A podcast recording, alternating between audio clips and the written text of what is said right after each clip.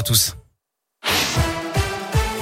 Et à la une, n'attendez pas le dernier moment, c'est le message que veulent faire passer les services des finances publiques alors que la campagne de déclaration des revenus vient de débuter. En version papier, vous avez jusqu'au 19 mai pour déposer votre déclaration. En version numérique, vous aurez plus de temps, hein.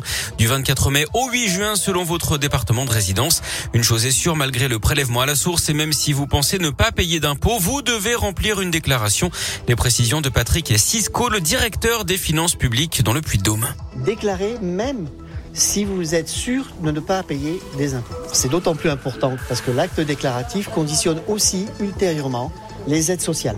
Autre élément, on a un certain nombre de nos usagers contribuables qui euh, euh, ne ne connaissent pas bien leurs droits. Et cette année, on met en place un système qui permettra, notamment pour les lycéens et les collégiens, de dire à une personne quand elle aura fait sa déclaration, voilà, vous auriez droit pour votre enfant à une bourse scolaire. Mais nous, on informe le contribuable à travers sa déclaration de revenus qu'il a droit ou pas à quelque chose.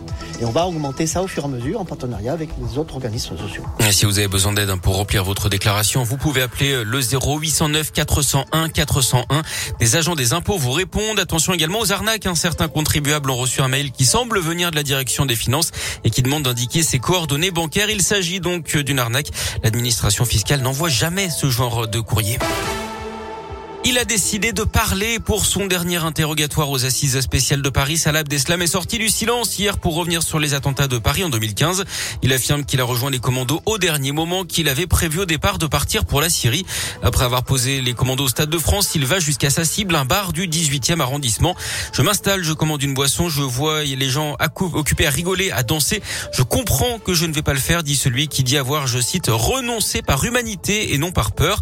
Il affirme aussi qu'il n'était au courant que de sa mission qu'il ne savait pas pour le Bataclan. Quant à sa ceinture explosive qui n'aurait pas fonctionné, il reconnaît un mensonge raconté à ses amis venus le récupérer après les attaques pour le ramener en Belgique. Un drame de la route dans la région. Hier en fin d'après-midi, un accident a fait un mort et quatre blessés à Saint-Jean-la-Bussière dans les monts du Lyonnais entre le Rhône et la Loire. Quatre véhicules auraient été impliqués dans une collision qui s'est transformée en suraccident d'après le progrès. Les circonstances du drame étaient encore inconnues hier soir. Fin de cavale à New York aux États-Unis. L'homme soupçonné d'avoir ouvert le feu mardi matin dans le métro a été arrêté hier à Manhattan. Il sera poursuivi pour attaque terroriste et risque la prison à perpétuité. 23 personnes avaient été blessées, dont 10 par balle. Le reste dans la bousculade de la foule paniquée. Du foot, on connaît les derniers qualifiés pour les demi-finales de la Ligue des Champions. Manchester City a sorti l'Atlético Madrid après son match nul 0-0 hier soir.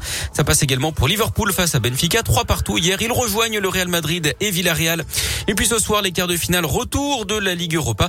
L'OL reçoit West Ham à 21h. Il y avait eu un partout au match aller en Angleterre la semaine dernière. Lopez et Paqueta sont forfaits pour la rencontre de ce soir.